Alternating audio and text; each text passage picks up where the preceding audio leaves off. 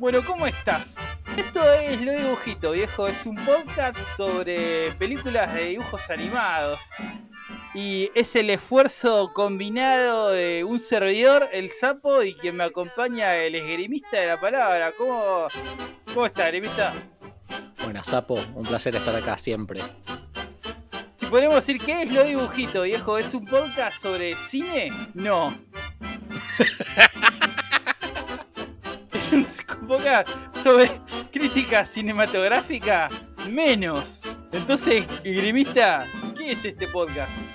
Imagínense que hacen una limonada, pero en vez de ponerle limones, azúcar y agua o soda, hablan de películas de dibujos animados.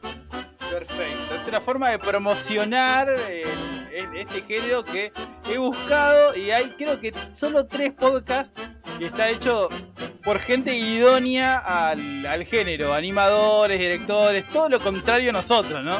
No tenemos nada que ver. Nosotros lo que decidimos cuando encaramos este proyecto a nivel artístico fue que queríamos una obra que esté hecha de igual a igual con el público.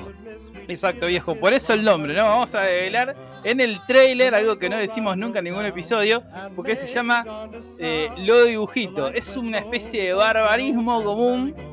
No sé si se sigue usando, pero sí se usaba cuando yo era un pequeñete, que se, se comían las heces y se está viendo lo dibujito. Ponelo dibujito. Comerse las heces es atemporal, así que seguro todos nuestros podcast escuchas saben de qué estamos hablando. Sí, a mí me gusta que la gente cuando le promociono el podcast le agregan las heces. Así buscá los dibujitos. Los dibujitos, no, lo dibujito.